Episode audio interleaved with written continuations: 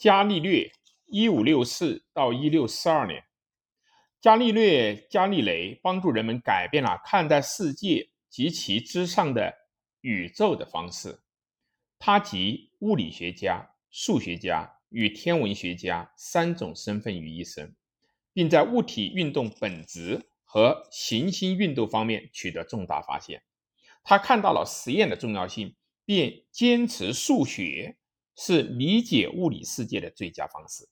他主张应该依据理性和证据研究宇宙，而因此深陷与教会的冲突。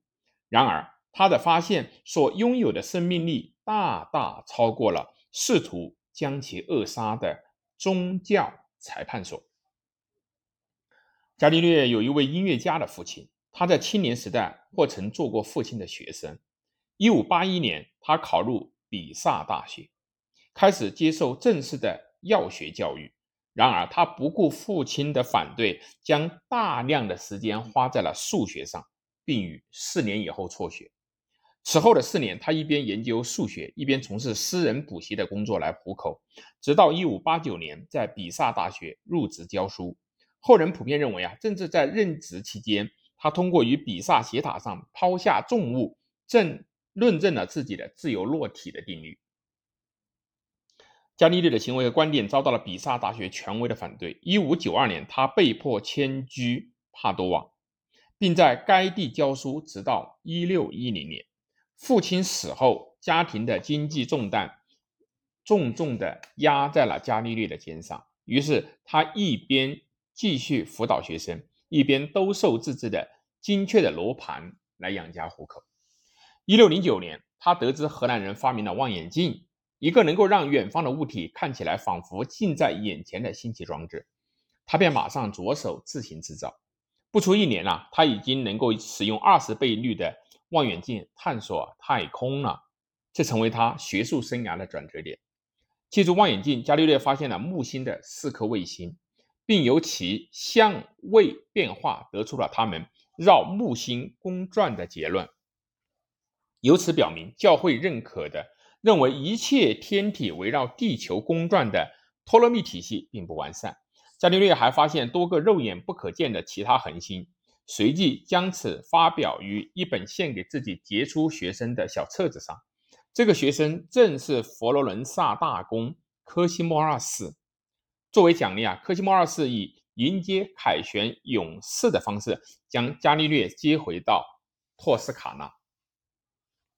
此后，有了更多经济自由的伽利略，终于能够加快他的研究进度。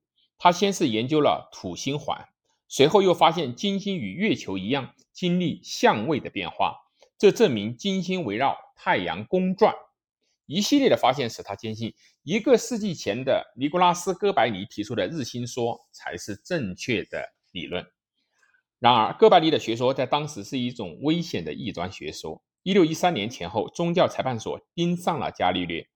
他远赴罗马捍卫哥白尼的日心说，却被特勒令保持缄默。